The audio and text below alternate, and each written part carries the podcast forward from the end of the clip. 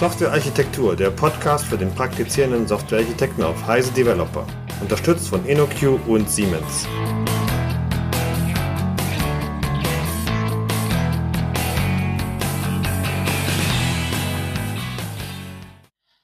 Herzlich willkommen zu einer neuen Episode des Heise Developer Podcasts. Heute zum Thema Enterprise Architektur. Und äh, mein Gast dazu ist äh, Katja Bock. Hallo Katja. Hallo Stefan. Katja, wie immer möchte ich damit beginnen, dass ich dich, unseren Gast, bitte, dich einfach mal kurz vorzustellen. Hm, sehr gerne. Also mein Name ist Katja Burkhardt. Ich arbeite bei Bräuninger als Head of Software Engineering. Das heißt, ich bin für die Softwareentwicklung und die Architektur bei Bräuninger zuständig. Ich habe schon ein bisschen Historie in der IT. Ich arbeite seit 18 Jahren in der IT in unterschiedlichen Funktionen und Bereichen. Die 14 Jahre vor Bräuninger war ich zum Beispiel ähm, in den süddeutschen Automotivbranche äh, unterwegs, kenne also auch große Organisationen und ähm, habe sehr lange als Softwareentwickler gearbeitet und ähm, mein, mein Herz schlägt für die Softwareentwicklung. Ich finde, Softwareentwicklung ist eine äußerst kreative Ingenieursprozess, äh, wo man coole Produkte bauen kann, die die Welt braucht. Ähm, Habe aber festgestellt, um das tun zu können, ist es total wichtig, technische und auch organisatorische Heraus, äh, Voraussetzungen zu haben und auch ähm, gemerkt, dass meine Stärke eigentlich darin liegt, die Kommunikation zwischen Business und Technologie zu ähm, übernehmen und auch diese Voraussetzungen zu schaffen und habe mich so immer mehr Richtung Enterprise-Architektur entwickelt. Mhm. Okay. Wenn ich jetzt den Begriff Enterprise-Architektur höre, ich kann mir vorstellen, dass das äh, einigen unserer Hörern auch so geht, dann denke ich an äh, an Räume, an denen die Wände mit riesengroßen Tapeten beklebt sind, auf die nie irgendjemand draufschaut, außer derjenige, der sie bemalt. Mhm. Ähm, und ich denke an so, an, an Meta, Meta-Frameworks, ähm, bei denen viele Leute den Nutzen so ein bisschen bezweifeln, ähm, bei denen abstrakte Regelwerke definiert werden für eine sehr deskriptive Tätigkeit, das Beschreiben von allem, was da ist, aber irgendwie mehr so im, im Elfenbeinturm und relativ stark isoliert von allem anderen. Ähm, was ist denn, also äh, das war jetzt sehr negativ und sehr tendenziös eingefärbt. Und das liegt natürlich daran, dass wir uns vorher schon ein bisschen darüber unterhalten haben. Und ich weiß, dass das nicht so deine Sicht ist. Kannst du mal definieren, wie du Enterprise-Architektur definierst? Ja, okay, da würde ich dir tatsächlich widersprechen. Ich sehe Enterprise-Architektur mehr als Enablement. Und zwar sehe ich die Funktion hauptsächlich darin, die Strategie des Unternehmens zu enablen, also technische Möglichkeiten zu schaffen, um die Strategie zu umzusetzen, weil es gibt nicht die beste Architektur, sondern immer nur eine, eine gute Architektur für einen Zweck und auch meiner Erfahrung nach für ein Unternehmen. Also auch die Architektur muss zum Unternehmen und zur Strategie passen. Und ich finde genau, das ist die, die Aufgabe von Enterprise-Architektur herauszufinden, welche Fähigkeiten braucht man im Unternehmen für die Strategie. Also jetzt zum Zeit ist es natürlich immer Time to Market, Flexibilität, ähm, wie kann man das durch Architektur, Technik und zum Teil auch durch Organisation unterstützen? Weil ich finde, da schlägt ganz oft Conway's Law zu. Technik oder Architektur und Organisation, die bedingen sich auch irgendwie. Und was braucht man dazu? Also das sind mehrere Ebenen, um dorthin zu kommen. Einmal, wie kann man diese Architektur dann auch tatsächlich umsetzen? Also wie, wie muss die Software entwickelt werden? Und dann natürlich der klassische Teil, wo viele bei Enterprise-Architektur dran denken, wie kann man das beschreibbar machen, damit es kommunizierbar ist und ähm, wie kann man es auch managen. Also das ist natürlich auch ein Aspekt. Es kann bei großen Organisationen sehr komplex sein. Also finde ich, Bilder sind extrem hilfreich und notwendig zu kommunizieren, um irgendwie Ist-Zustände besprechbar zu machen, Zielzustände. Ähm, Genau. Vielleicht kannst du mal ein bisschen aus, der, aus, aus dem Nähkästchen plaudern und ein bisschen schildern, was du konkret denn so getan hast in einer, in einer EA, in einer Enterprise-Architekturrolle. Wie sieht denn da so ein, so ein Tag aus? Was macht man denn da so? Mhm. Also, ähm, da würde ich gerne so ein bisschen aus der Automotive-Branche erzählen und ähm, Digitalisierung ist da auch, ähm, denke ich, ein großes Thema in den letzten Jahren gewesen. Das war auch, wo ich als Enterprise-Architekt viel unterwegs war. Und da hat man dieses die Änderung der Strategie der Unternehmen extrem gemerkt, weil ich meine, Digitalisierung vielleicht kurz, was ist das für mich? Im Prinzip ist das geändertes Nutzerverhalten durch technologische Möglichkeiten oder andere technologische Möglichkeiten, die es gibt und dadurch andere Erwartungshaltung, also an Geschwindigkeit, Informationen. Also als Nutzer möchte ich, dass die Informationen zu mir kommen und auch Verfügbarkeiten, wo überall sind denn Informationen verfügbar. Und diese Erwartungen müssen Unternehmen jetzt ähm, erfüllen durch die Digitalisierung. Und das hat halt vor allem in der Automotive-Branche ähm, eine sehr große strategische Änderung auch hervorgerufen. Also man möchte nicht nur mehr ein Produkt verkaufen, nämlich das Fahrzeug, sondern auch digitale Services drumherum und äh, Informationen, die der Kunde möchte zu jeder Zeit, ähm, wo er sie haben möchte. Und das war ein massiver Impact auf die Enterprise-Architektur. Ähm, viele Systeme waren immer gebaut für einen bestimmten Kontext, sehr monolithisch, sehr groß, ähm, haben Daten nicht wirklich ausgetauscht, Wasserfall ähm, sehr lange Entwicklungszyklen. Und das widerspricht halt alles so ein bisschen die Fähigkeiten, die man haben möchte, Flexibilität, Änderbarkeit, ähm, Informationen immer und überall verfügbar. Und ähm, da haben wir viel über Architektur gesprochen da hat sich aus so ein ganzer Blumenstrauß eigentlich an Tätigkeiten aufgemacht. Also zum einen muss man mhm. sich überlegen, und wie könnte so eine Architektur unterstützen? Ähm, dann malt man die auf ein Blatt Papier, aber dann muss man anfangen, die Leute davon auch zu überzeugen, dass es das Richtige ist. Es gibt ganz viele Stakeholder einer Architektur. Das gibt das Management, das gibt die Leute, die das umsetzen müssen, das gibt Partner, die die verstehen müssen. Ähm, das heißt, man muss auch ganz viele Arten der Kommunikation lernen, um im Prinzip Architektur besprechbar zu machen. In Richtung Management ist es vielleicht mehr Strategie und Fähigkeiten. Richtung der Umsetzung ist es vielleicht mehr, wie kann man denn diese Enterprise-Architektur oder die Architektur dann auch konkret leben? Richtung Partner ist es, ähm, wo sind die Schnittstellen, welche SLAs stecken hinter diesen Schnittstellen? Ähm, und da, meiner Erfahrung nach, ist es sehr, sehr mannigfaltig. Also Architekturen überlegen, beschreiben, kommunizieren, ähm, bis hin zu technische Voraussetzungen dafür schaffen, eine Architektur umzusetzen.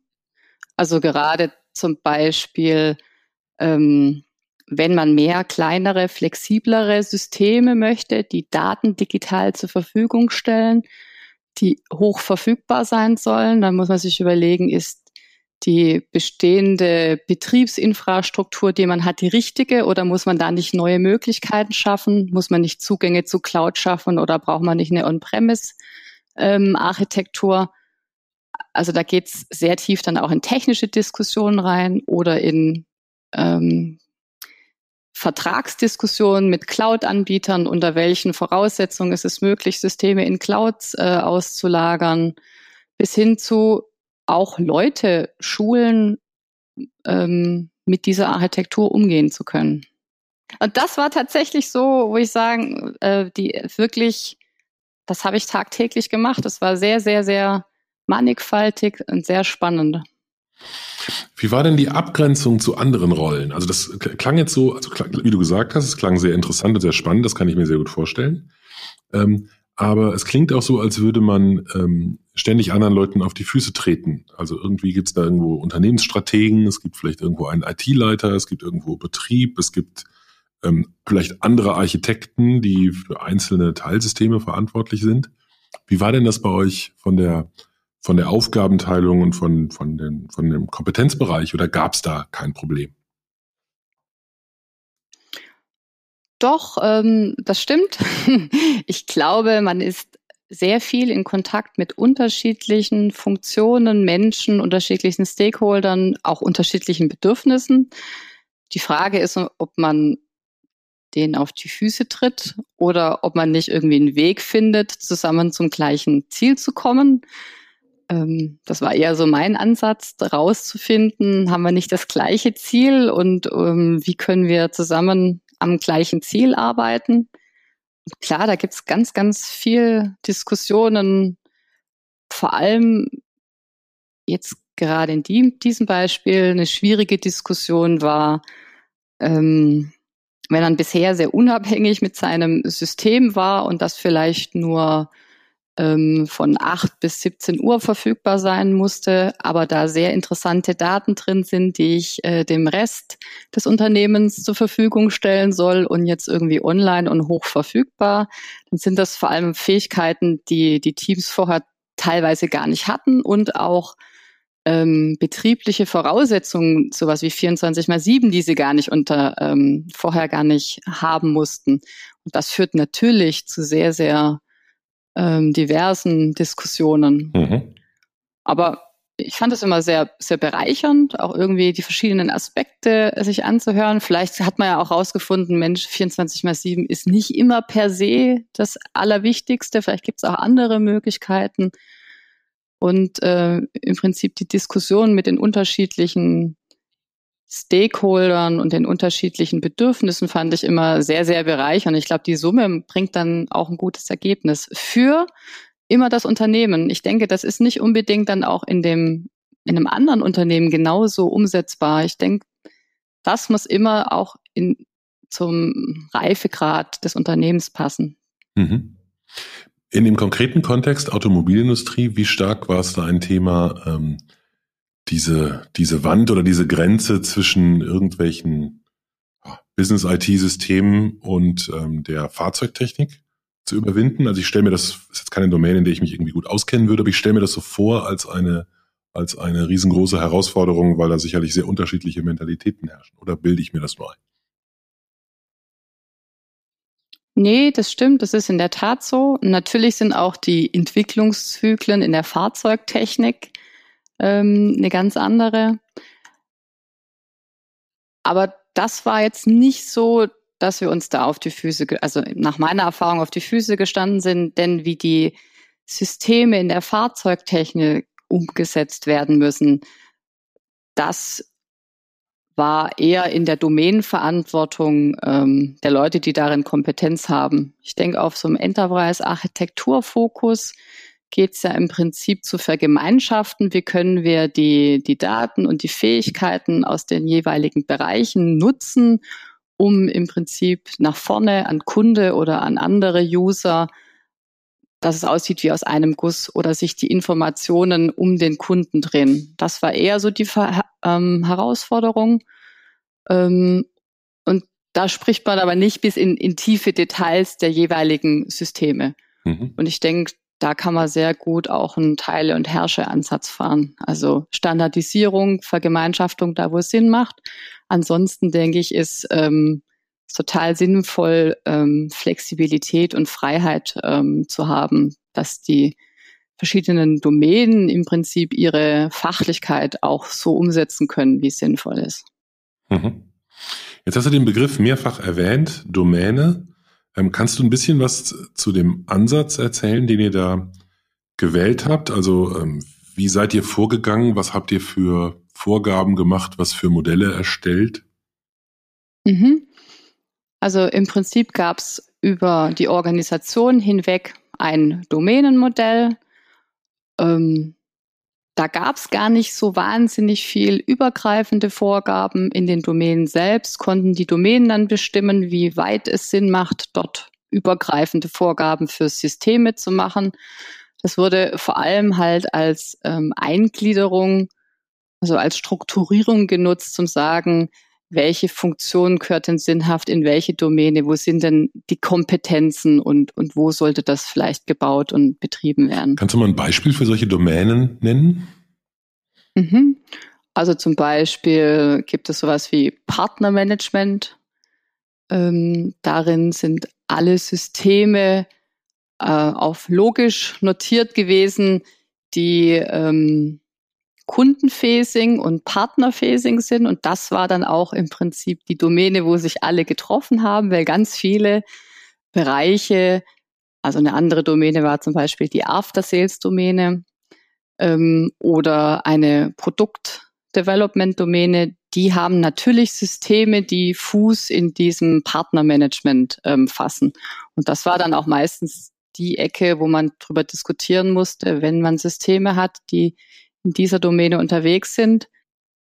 Wie sieht die Architektur aus, die Integrationsarchitektur aus, um da miteinander arbeiten zu können? Mhm. Okay. Jetzt stelle ich mir gerade vor, ähm, es gibt irgendwo so ein Diagramm, auf dem diese Domänen drauf sind. Ja. Mit, äh, mit den Systemen, die da drin sind. Ja. Mit irgendwelchen Organisationszuordnungen.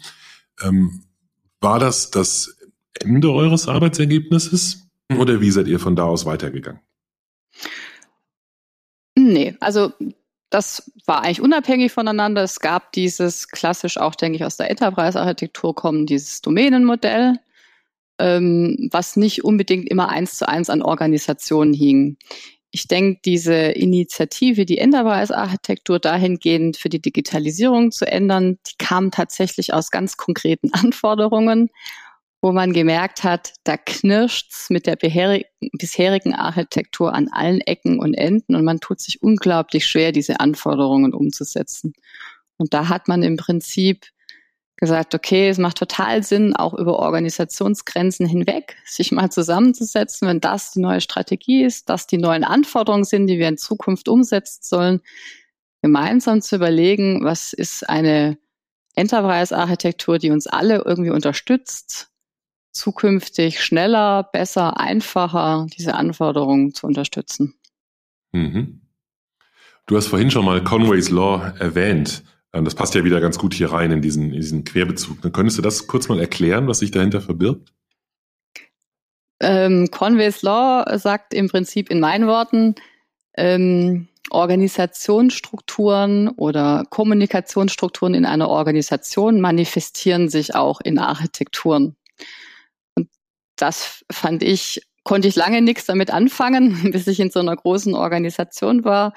Und ähm, das finde ich total spannend. Das, das trifft meistens zu 100 Prozent zu, wenn ich mir ähm, zum Beispiel Architekturen angeschaut habe, dann konnte ich teilweise hinterher oder dann konnte ich mit ziemlicher Sicherheit hinterher sagen, wie ist denn die Kommunikationsstruktur in dem Team, wie reden denn die miteinander? Und auch andersrum, wenn man sich eine Organisation und die Menschen angeschaut hat, dann war meistens auch relativ klar, wie deren Architektur hinterher aussieht.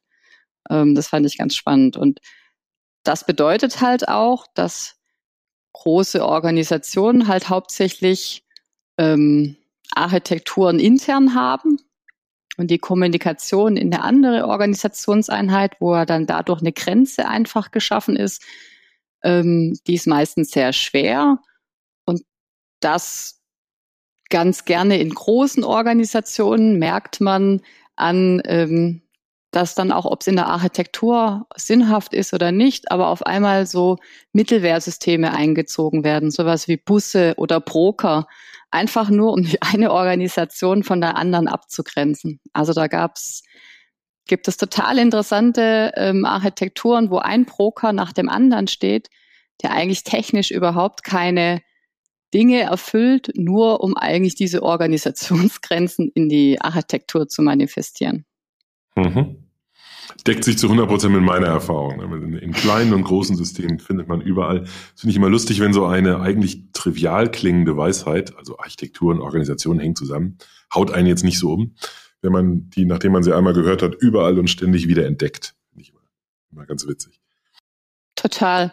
Und was auch ähm, spannend ist, dass dann äh, diese Mittelwehr, die ja eigentlich nur eine technische Fähigkeit oft irgendwie enablen sollten, das dann bis in Funktions- und logische Modelle schaffen, also dann auf einmal als essentieller Bestandteil in einer logischen Architektur auftauchen.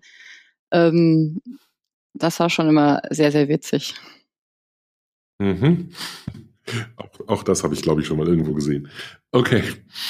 Wenn ihr jetzt so ein Modell erstellt habt, hat das dann die Wunschvorstellung wiedergespiegelt oder den Ist-Zustand wiedergespiegelt? Mhm. Also der Ist-Zustand, ähm, der war ja häufig schon dokumentiert. Die Frage ist immer, wie, wie vollständig das ist und wie vollständig das notwendig ist. Aber ich denke, um so was Übergreifendes ähm, zu kommunizieren, ist es nicht unbedingt im Detail notwendig gewesen, einzelne Systeme zu beschreiben, sondern wir haben da eher abstrahiert und auch ganz, ganz, ganz einfach versucht, mit Bildern zu erklären, wie kann man sich sowas Übergreifendes, ähm, zu übergreifende Zusammenarbeit, übergreifende Architektur vorstellen. Ähm, mhm. Vielleicht mal kurz erklärt, was wir uns da rausgesucht haben. Wir haben das so ein bisschen API First genannt. Also natürlich haben wir vorher schon APIs und Schnittstellen gehabt, aber äh, wir wollten einfach, sagen wir mal, sowas wie digital, digital by design von vornherein, wenn neue Systeme oder Schnittstellen gebaut werden, sicherstellen, dass die Schnittstellen bestimmten Anforderungen entsprechen bzw. genügen. Und das kann man eigentlich relativ einfach, also nicht global, aber für den konkreten Anwendungsfall ähm, mit ganz einfachen Bildern beschreiben, indem man einen Kontext, einen Auszug nimmt und sagt, hier, das ist das, das sind die Systeme, aus denen eventuell die Daten originär kommen. Das ist das System, ähm, das für die API, für die Schnittstelle später zuständig ist und das sind abnehmende Systeme. Und ähm, warum wir so eine Architektur gewählt hat, das hat man eigentlich eher in ganz anderen Bildern ausgedrückt. Das war eher so eine Geschichte erzählen, wo kommt die Notwendigkeit her und ähm, was kann man tun, um in Zukunft so Fähigkeiten wie Flexibilität, Time to Market, Änderbarkeit und, und so weiter, Schnelligkeit natürlich auch. Ähm, was muss man tun, um dorthin zu kommen? Das war mhm. aber eher, das waren dann tatsächlich eher PowerPoint-Präsentationen oder welche Art auch immer, die Geschichten erzählt haben, wo die Notwendigkeit, also wo der Case of Urgency herkommt und wie man sich das in Zukunft, wie man das angehen kann. Mhm. Okay. Wenn du sagst, das waren PowerPoint-Präsentationen, was war das andere? Das andere waren verschiedene Arten, haben wir gar keine Vorgaben, also da waren wir relativ frei. Jetzt musst du nicht das Tool nutzen, weil wir uns im Prinzip so ein bisschen auf äh, die Elemente geeinigt haben, über die man das beschreiben kann. Und ähm, die einen haben es in PowerPoint gemacht, die anderen haben es ähm, mit Visio gemacht. Einige haben ARC ähm, 42 genutzt dafür. Wir haben uns im Prinzip, da das ja auch über mehrere Organisationseinheiten ging und dann ja auch viele, viele Menschen ähm, involviert waren, auf im Prinzip Elemente geeinigt, die im Prinzip beschreiben, was wir damit ausdrücken wollen. Wo wir uns auf Elemente geeinigt haben, die überall halt dann gleich sind. Okay, also ich habe verstanden, ihr habt auf der, man könnte sagen, auf der Metaebene, auf der strategischen Ebene darüber gesprochen oder darüber diskutiert und die Leute überzeugt, dass man überhaupt etwas tun muss und wie man das tun muss und was sozusagen die abstrakte Vision ist, die, die abstrakte Zielvision. Und ähm, dann habt ihr ein konkretes Bild gemalt, wie ihr euch die Zukunft vorstellt. Ähm, welche konkreten Systeme, welche APIs vielleicht wo zur Verfügung stehen, also so ein Zielbild entworfen. Mhm. Ähm, wie, wie ist es dann weitergegangen? Habt ihr das dann, wie, wie sehr wart ihr dann mit der, mit der Umsetzung noch beschäftigt oder war die Aufgabe für euch dann zu Ende, als dieses Zielbild entworfen wurde? Nee, im Prinzip war das ja nur der Anfang. Das galt zu vergemeinschaften, auch irgendwie das Commitment von möglichen, allen möglichen Seiten einzuholen. Ähm,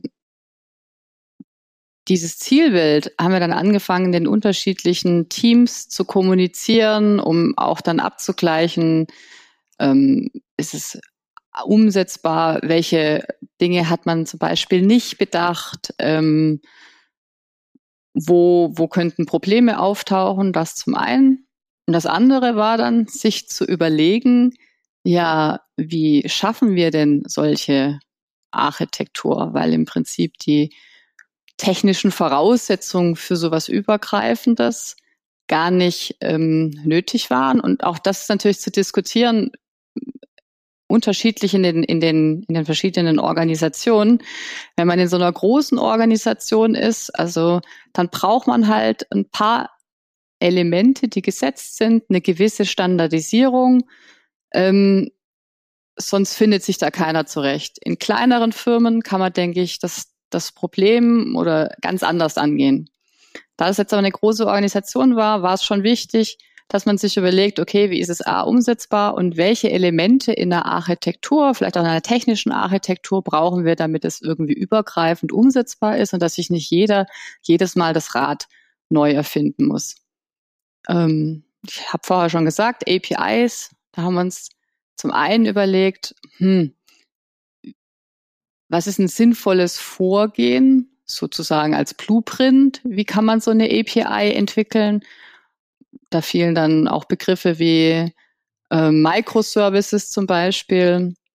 Dann war die nächste Frage, wenn wir Microservices nehmen, wie betreibt man denn das?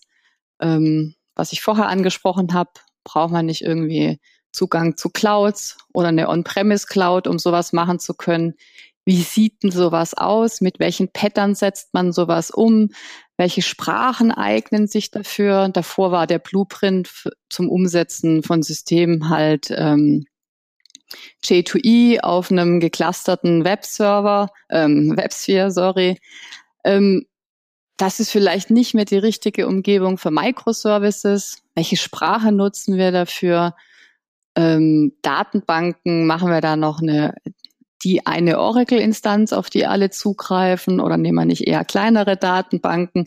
Also da gab es ganz, ganz viel technische Diskussionen auch, wo wir uns dann aus diesem Projekt heraus überlegt haben, wie kann man sowas sinnvoll umsetzen, also auch nicht als Vorgabe für alles, aber einfach zu zeigen, was möglich ist, auch Dinge auszuprobieren und dann auch konkret die ersten Microservices selber zu schreiben, um anhand denen zeigen zu können, wie es geht. Zum einen.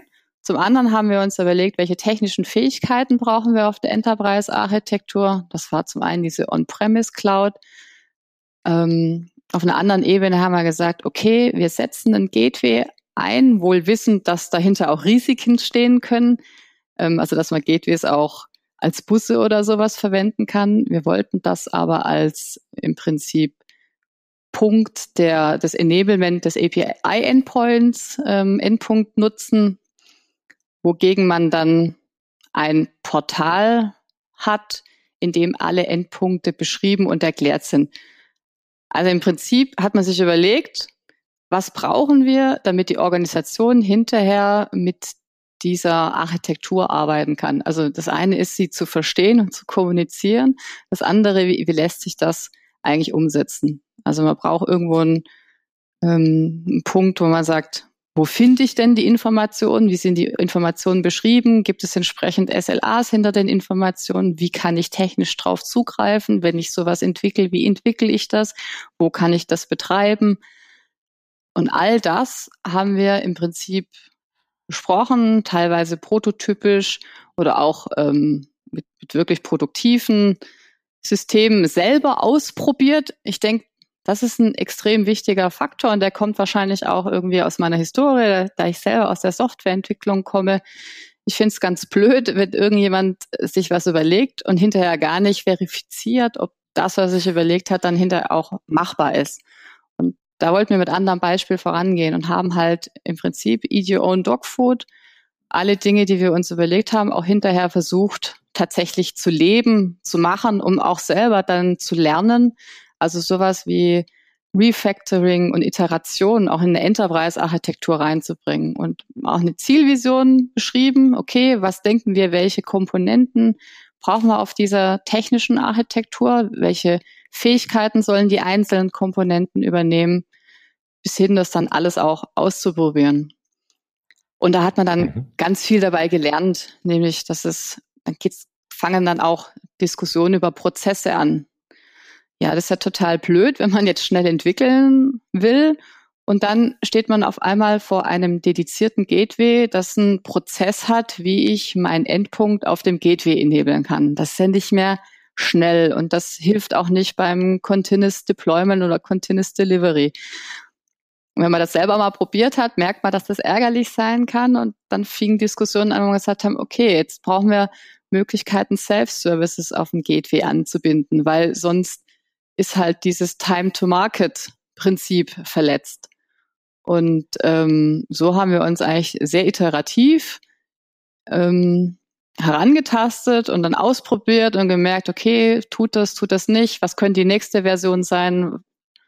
Und ähm, das halt dann immer im Prinzip mit den Leuten, die sie hinterher auch nutzen sollten oder zum Teil auch diese Komponenten betreiben sollten, dann immer vergemeinschaftet und diskutiert.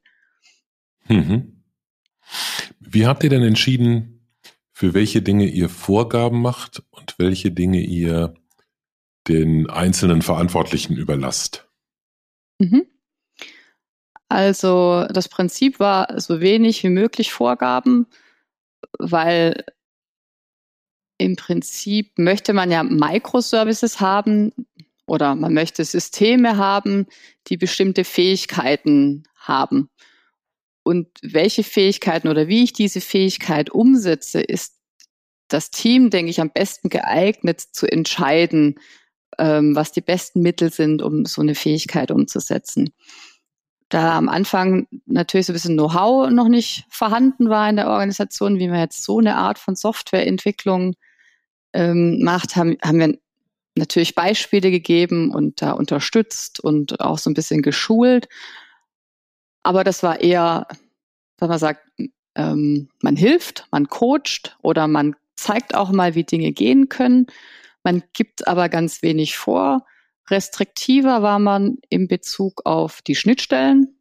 Also es musste eine Versionierungskonzept geben und das war halt dann ähm, gleich, also Standardisierung im Versionierungskonzept, eine gewisse Standardisierung in der Art, wie zum Beispiel APIs dokumentiert ähm, werden. Und es war auch eine Vorgabe, dass die APIs oder die API ihren Endpunkt am Gateway enabled. Um da eine gewisse Standardisierung zu haben. Aber wie gesagt, so wenig wie möglich. Und das andere waren dann Best Practices oder Principles.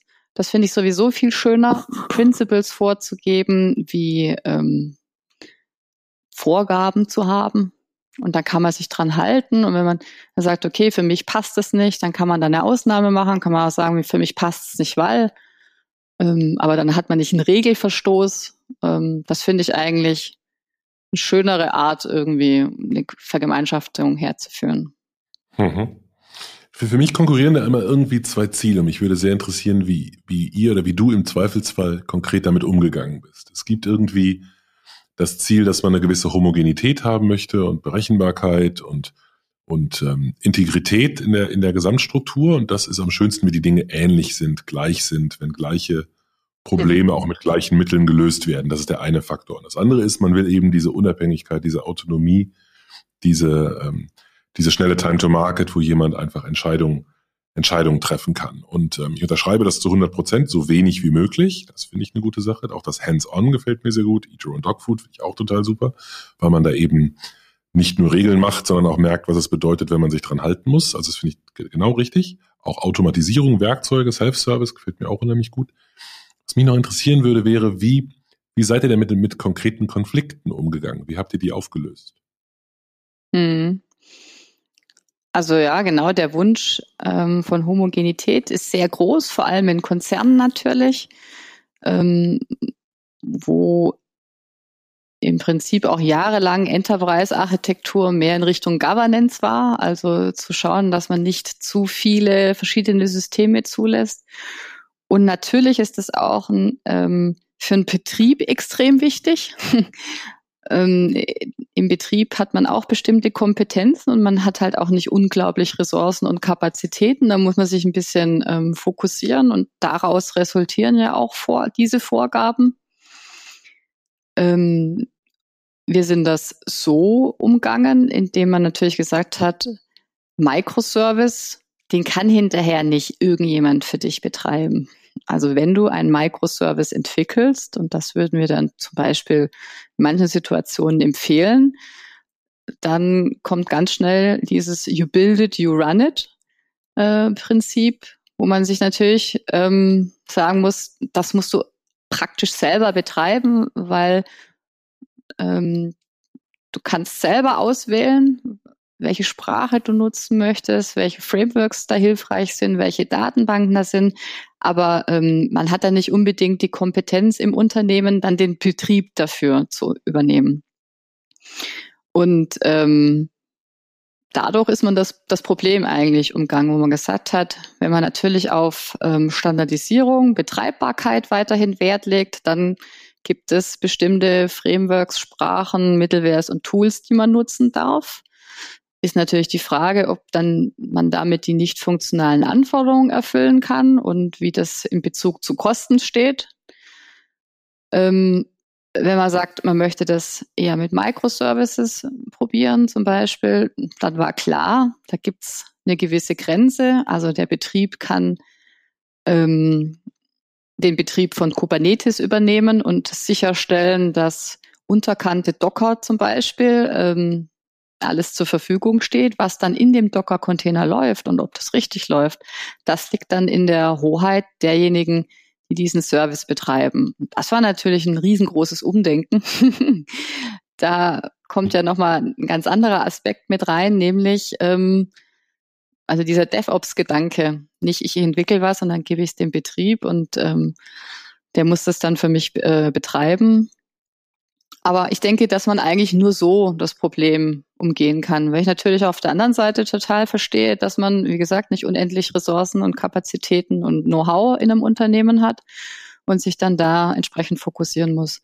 Aber dadurch dann die Möglichkeit geschaffen hat, zu sagen, wenn du das selber betreiben kannst, wenn du die Verantwortung dafür übernimmst, was ich auch total richtig finde, wenn man nämlich genau diese diese Fähigkeiten schaffen möchte, Time to Market, richtig beim Kunden zu sein, zu wissen, was der Kunde möchte, ähm, die richtigen Informationen auszuliefern, schnell ändern zu können, dann ist das, denke ich, ein, ein gutes Vorgehen. Mhm. Genau.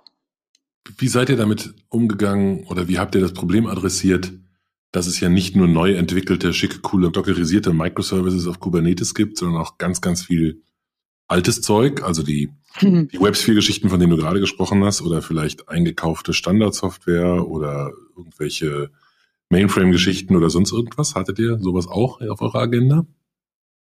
Ja, klar, ganz viel. Mit dem da haben wir erstmal so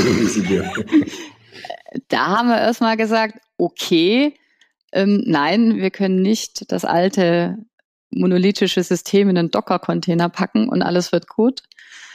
Ähm, genau, da, da gibt es keine ein Template für alles. Das, das musste man tatsächlich sich immer irgendwie Case by Case auch anschauen. Es ist immer die Frage, welche Daten werden überhaupt ähm, von anderen Systemen benötigt und welche Daten werden nur innerhalb einem System benötigt. Welche Anforderungen stehen an die APIs? Muss die 24 mal 7 zur Verfügung sein oder nicht? Und wenn man sich im Prinzip das so vor Augen geführt hat, was ist denn eigentlich notwendig, dann hat man meistens auch immer einen guten Weg gefunden.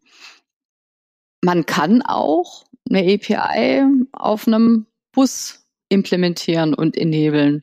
Ob das immer die beste Art und Weise ist, das weiß ich nicht. Aber wenn man jetzt zum Beispiel ähm, den Bus selber in der Kontrolle hatte, dann ist es schon eine Option, zum Beispiel vor ein, ein für ein Host-System oder auch ein SAP-System zu sagen, wir nutzen den Bus, der davor ist. Muss man halt dann sich überlegen, ob das in Bezug auf Flexibilität, Time to Market und ähm, Verfügbarkeit immer der richtige Ansatz ist. Aber ähm, sowas ist zum Beispiel ein Ansatz. Ein anderer mhm. wäre meistens ist es ja so, dass die API nicht eins zu eins die Daten aus nur einem System sind. Das sind ja meistens sehr Domänenobjekte, Entitäten, die in, in diesen Master-Stammdatensystemen, nenne ich sie mal, irgendwie vorhanden sind.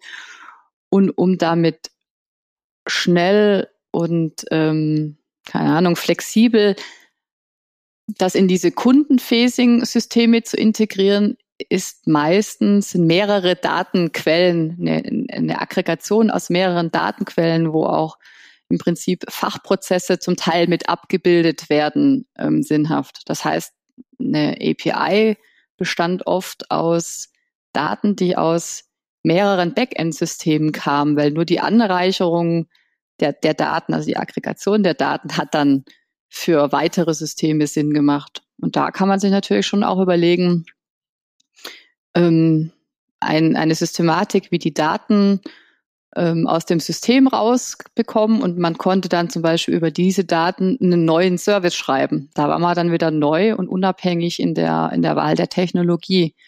Da musste man halt diskutieren, wie, wie notwendig ist die Datengenauigkeit, also die Datenaktualität. Das war tatsächlich oft eine Diskussion, die wir geführt haben. Müssen denn die Daten genauso aktuell vorhanden sein wie in dem Master-System oder reicht es nicht, dass sie irgendwie, keine Ahnung, stündlich, halbstündlich, minütlich oder wie auch immer genau sind? Und meistens haben die, wenn man sich dann den Kundenprozess oben angeschaut hat oder den User-Prozess, hat es durchaus ausgereicht, nicht die alleraktuellsten Daten zu haben. Dafür war aber die Anforderung, die Daten hoch verfügbar und immer zur Verfügung zu haben. Die Systeme mussten skalierbar sein, weil wir ja nicht abschätzen konnten, welche Last ähm, denn letztendlich von, von außen auf das System kommt. Also es waren ganz andere Anforderungen und da war das oft äh, eine tolle Möglichkeit zu sagen, man holt sich die Daten aus verschiedenen Systemen und da gibt's ja meistens Adaptoren oder Möglichkeiten, wie man die Daten rausbekommt, auch asynchron und ähm, hat dann im Prinzip ein höherwertiges Business-Objekt geschafft, und das zum Beispiel wieder in einem Microservice für die ähm, User-Facing-Systeme zur Verfügung stellt. Da hat sich so ein bisschen eine ähm, Drei-Schichten-Architektur, die man auch in der Softwareentwicklung hat, auf einen Enterprise-Kontext gelegt.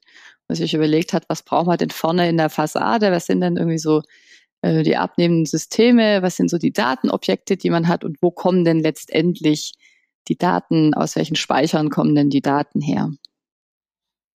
Mhm. Okay. Ich, ja, ich zögere gerade. Will ich, will ich die Diskussion darüber jetzt anfangen oder nicht? Ich glaube, mhm. ich, normalerweise ist das, bei, triggert das bei mir immer so ein Reflex, dass ich sage, das finde ich ganz gruselig. Genau diese, diese Schichtenvariante. Aber mhm.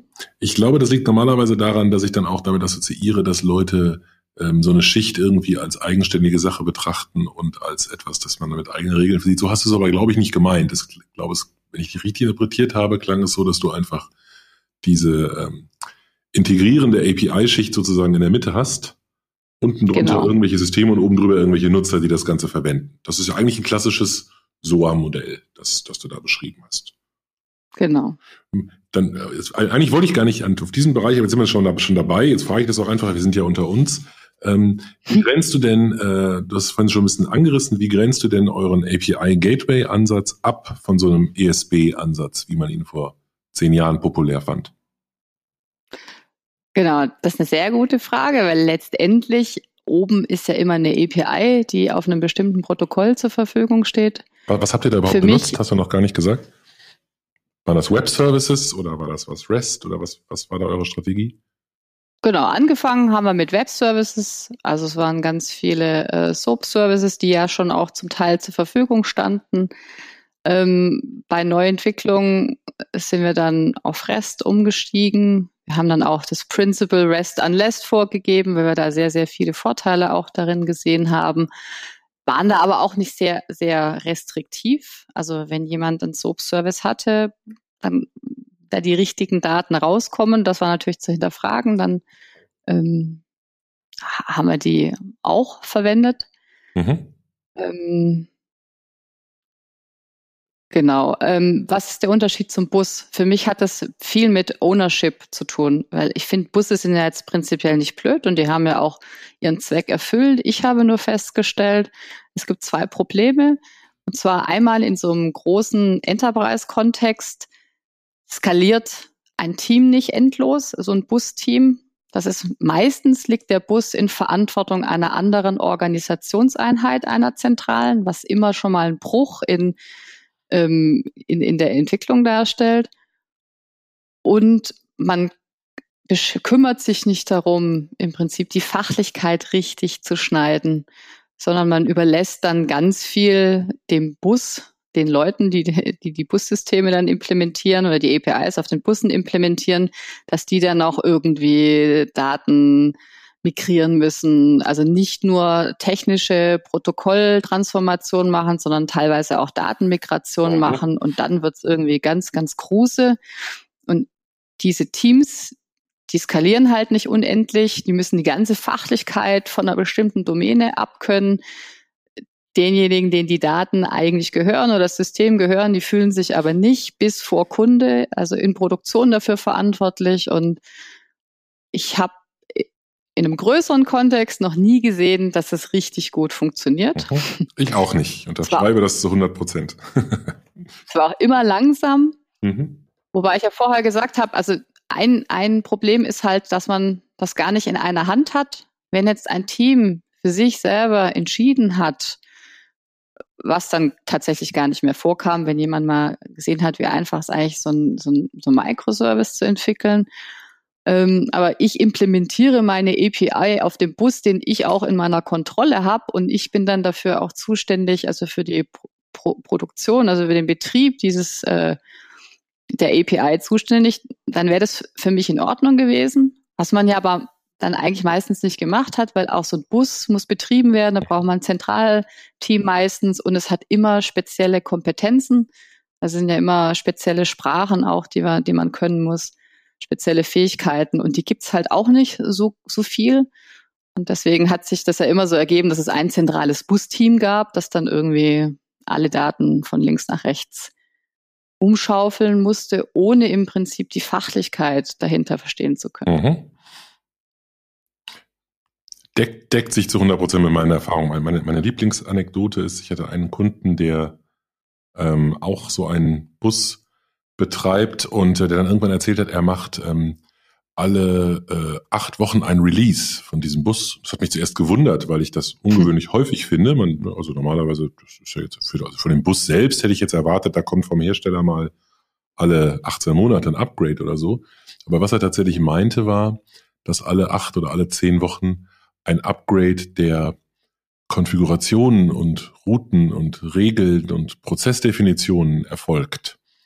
Ähm, also wirklich nur en bloc, weil die alle zusammen getestet werden müssen, weil sonst immer alles kaputt geht. Und letztendlich ist das genau das Symptom, mhm. das du mhm. gerade beschrieben hast, dass alles, dass viel zu viel Fachlogik zentral in diesem Bus drin sitzt und das Ding, das eigentlich Flexibilität und Dynamik reinbringen sollte, auf einmal zum neuen, zum neuen Bottleneck wird.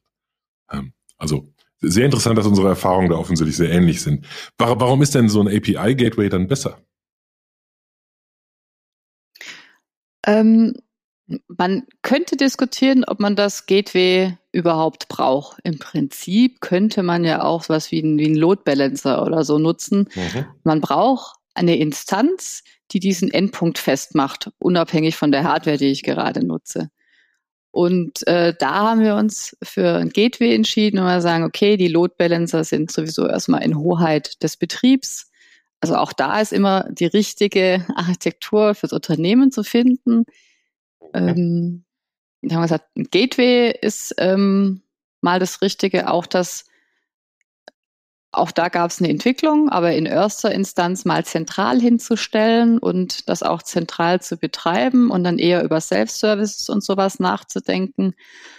Ähm, ein anderer Vorteil ist natürlich, dass man doch im Notfall über ein Gateway eingreifen könnte, falls es denn notwendig gewesen wäre, wobei das jetzt zum Beispiel also die Idee war, dass wir eventuell Transformationen, Protokolltransformationen zulassen würden, wobei das dann tatsächlich gar nicht vorkam. Aber so kommend aus dem alten Kontext, wo wir waren, sagt, okay, das wäre eine Möglichkeit, wo man sowas enablen könnte, wenn es tatsächlich um Zeit geht und man nicht die Zeit und das Geld hat, das System komplett neu zu schreiben oder anders zu schreiben, dann ist das halt auch nochmal eine, eine tolle Möglichkeit, das am Gateway zu tun plus der Aspekt eigentlich einer ähm, Prinzip eines Portals zu haben, das die ganzen APIs äh, beschreibt, die da sind. Also wie, wie sind die denn aufrufbar? Ähm, welches Team steckt dahinter? Wer ist der Provider? Wie kann ich in Kontakt damit treten? Wie sieht denn so ein Beispielprogramm äh, oder wie sieht eine Beispielimplementierung aus? Plus ähm, gibt es eine SLA? Ähm, ist denn die API gerade verfügbar oder nicht? Also ein Monitoring mit dazu anzubieten, um einfach unternehmensunterweit ähm, so eine Kommunikation als Möglichkeit zu haben. Und diese Portale arbeiten natürlich auch mit den Gateways ganz, ganz praktisch zusammen. Mhm. Das war der Grund, das Gateway einzusetzen, ähm, nicht um die ganzen technischen Möglichkeiten zu nutzen, mhm. Die so ein Gateway per se bieten würde. Okay, verstanden. Vielleicht die, wolltest du noch was ergänzen? Na, ich könnte sagen, die zweite, ähm, wir haben ja dann auch gelernt, was geht gut, was hm. geht nicht so gut, was ist eigentlich hinderlich.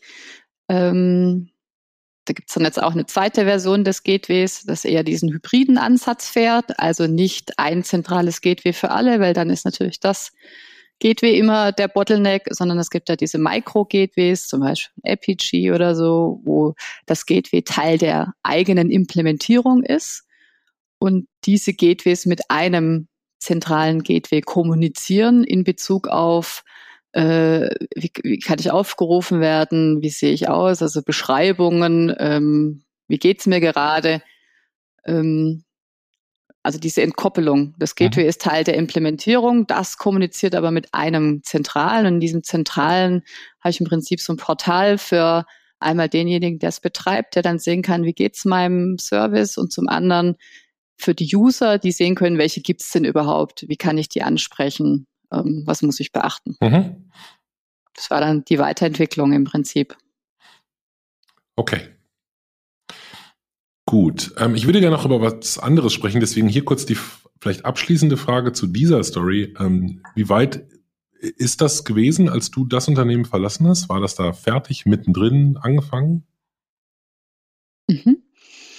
Im Prinzip war es vergemeinschaftet. Die technischen Komponenten, wie Sie beschrieben haben, die standen da. Es gab viele Implementierungen bereits davon und es gab auch ähm, wirklich ein paar ganz coole, coole Stories, wo wir gesagt haben, das hat jetzt extrem, extrem geholfen. Oder wir konnten auch ähm, ganz schnell in zwei Wochen mal so ein Proof of Concept, ein Prototyp, ein MVP basteln, dadurch, dass im Prinzip Daten digital schon zur Verfügung standen. Und wir nicht erstmal bei den ganzen Teams anklopfen mussten und irgendwie über Monate vereinbaren, wie die Daten zu uns kommen, ein Projekt aufsetzen, in dem sie einfach da waren.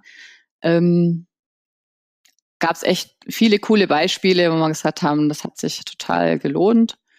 Und ähm, auch das wird weitergelebt. Mhm auch ohne mich. okay.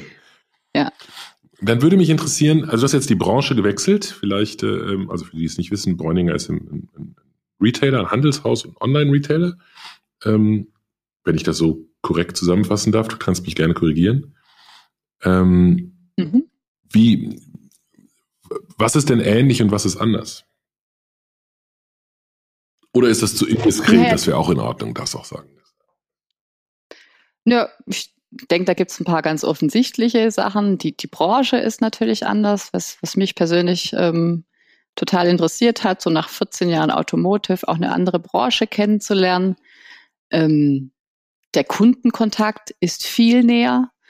Ähm, der ist einfach direkt und nicht über Retailer, die das Fahrzeug verkaufen.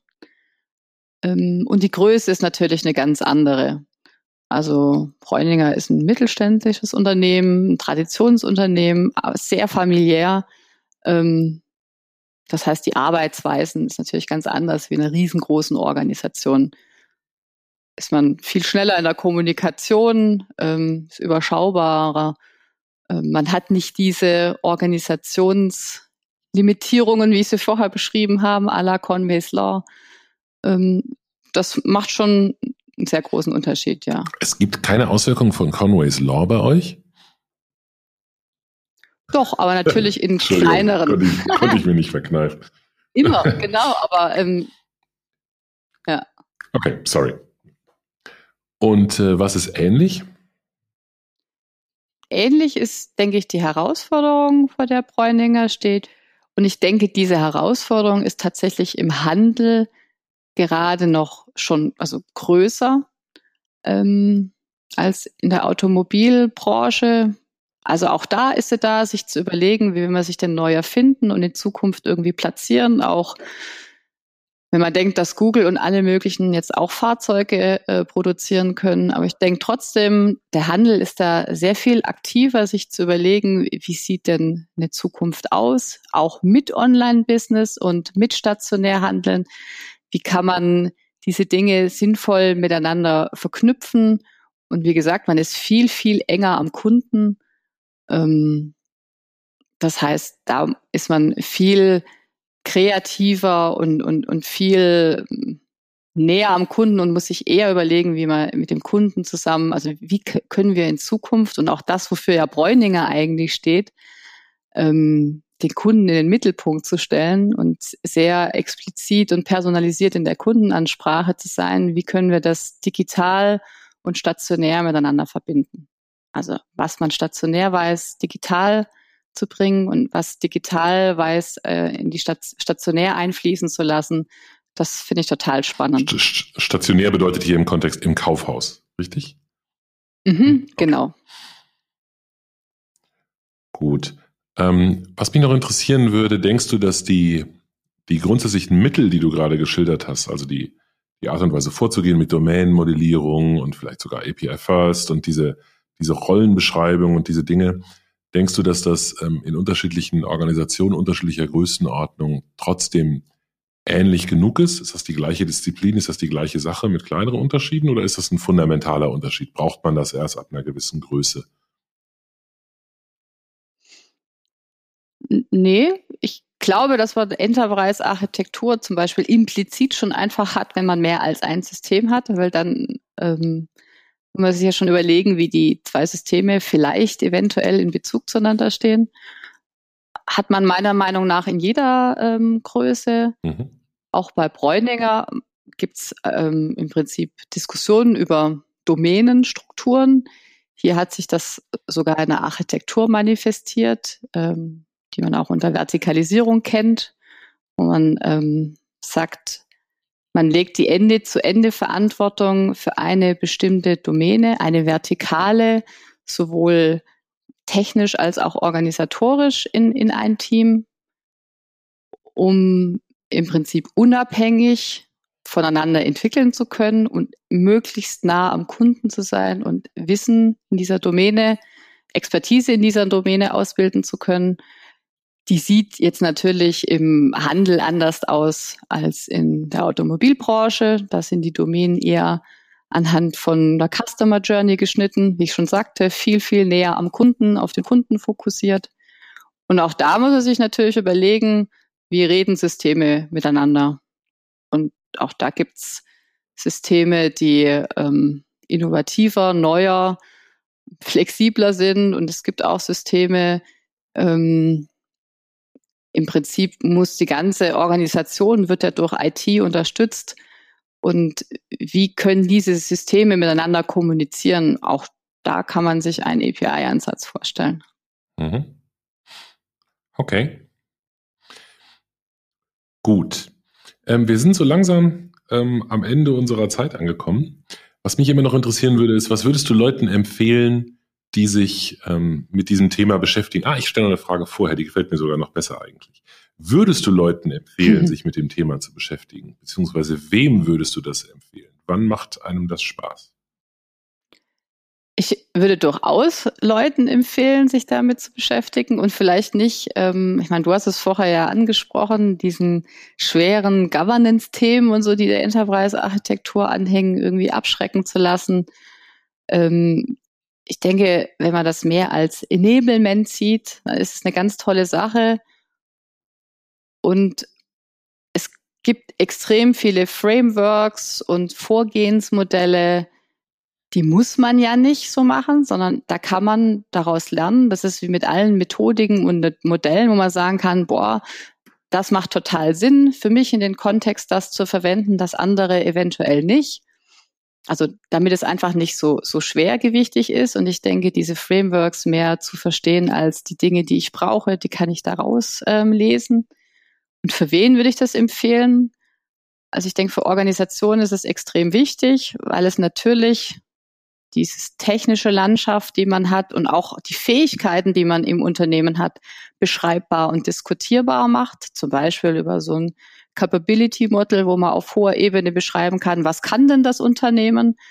Ähm, das sind einfach tolle Tools auch, worüber man in allen möglichen Situationen diskutieren kann, kann man noch draufschauen, ach guck mal, das können wir schon, das müssen wir nicht mal nochmal entwickeln.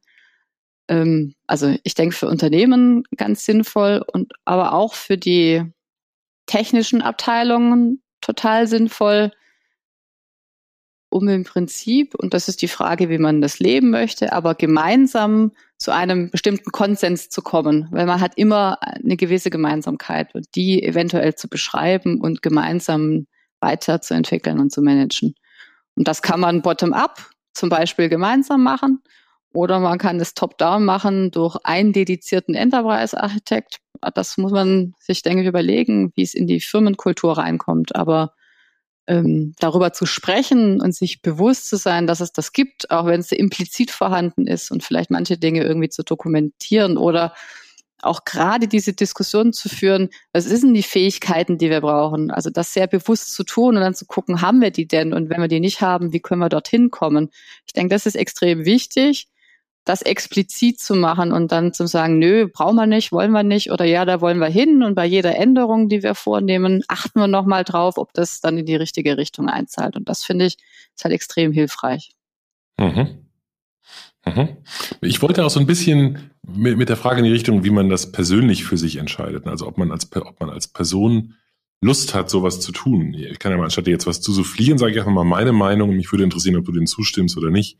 Ich habe das Gefühl, da sind so konkurrierende Faktoren. Das eine ist, ähm, man hat in so einer Rolle weniger mit Technik zu tun als vorher, wenn man Entwickler ist, Entwickler oder Entwicklerin ist. Man hat weniger diese unmittelbare, diese unmittelbar, diesen unmittelbaren schnellen Feedback-Zyklus, dass man etwas gebaut hat und sieht, dass das funktioniert und diesen, ne, diese, diese diesen, diesen, diese Endorphinausschüttung hat, weil man eben gerade das Problem gelöst hat und so, das ist etwas weniger. Ähm, aber dafür, äh, im Gegenzug dafür, dass es etwas abstrakter wird, man etwas weiter weg ist davon, dreht man halt irgendwie größere Räder und bewegt größere Sachen. Und wenn man das, wenn man daran Spaß hat, wenn man daraus Befriedigung zieht, dann ist das sehr, sehr gut. Man sollte das bestimmt aber nicht machen, wenn man eine Meeting-Allergie hat, glaube ich. Auf jeden Fall nicht, genau. Also eine wichtige Voraussetzung ist, denke ich, ähm, gerne mit Menschen auch irgendwie mit vielen Arten von Menschen irgendwie kommunizieren, ähm, auch gerne Dinge ein bisschen verkaufen können. Also auch das muss einem, denke ich, liegen. Mhm. Ähm, aber für jeden, der gerne gestalterisch tätig sein möchte, vielleicht in einem größeren Kontext, genau, größeres Rad hast du gesagt, und ähm, was ich halt auch total spannend finde, was ich eingangs gesagt habe, es gibt nicht die Enterprise-Architektur, sondern die muss immer im Prinzip zum Geschäft passen. Und das finde ich total spannend. Ich möchte ja irgendwie mit den Fähigkeiten, die ich habe, ähm, jetzt aus der Technik kommen, im Prinzip dazu beitragen, das Unternehmen voranzubringen. Und da finde ich, das ist, äh, ist eine tolle Möglichkeit. Mhm. Ja, wunderbarer Schlusssatz. Ähm, ich fand das außerordentlich spannend und interessant. Vielen, vielen Dank für deine Zeit. Danke dir. Und danke an unsere Zuhörer fürs Zuhören. Wir freuen uns wie ähm, immer über Kommentare an die E-Mail-Adresse softwarearchitektur.heise.de. Die Website des Podcasts heißt heise.de slash developer slash podcast. Und ja, wir geloben, diesmal wieder ein bisschen regelmäßiger neue Folgen herauszubringen. Vielen Dank, Katja. Tschüss. Danke. Tschüss. Vielen Dank für das Herunterladen und Anhören des Software Architektur Podcasts. Er wird produziert von Michael Stahl, Stefan Tilkoff und Christian Weyer und ist gehostet auf dem Heise Developer Channel unter heise.de slash developer slash podcast. Die Betreiber freuen sich über jegliches Feedback, sei es als Kommentar auf der Webseite, via E-Mail oder als MP3 aufgenommenes Audiofile bzw. als Anruf auf der dafür vorhandenen Voicebox. Kontaktmöglichkeiten finden sich auf der Webseite. Alle Episoden des Podcasts sind lizenziert unter der Creative Commons Non-Derivative License 3.0. Das bedeutet, die Episoden des Podcasts können als Ganzes für nicht kommerzielle Zwecke genutzt werden. Änderungen sind nicht erlaubt, es muss nur die Quelle angegeben werden. Näheres unter creativecommons.org.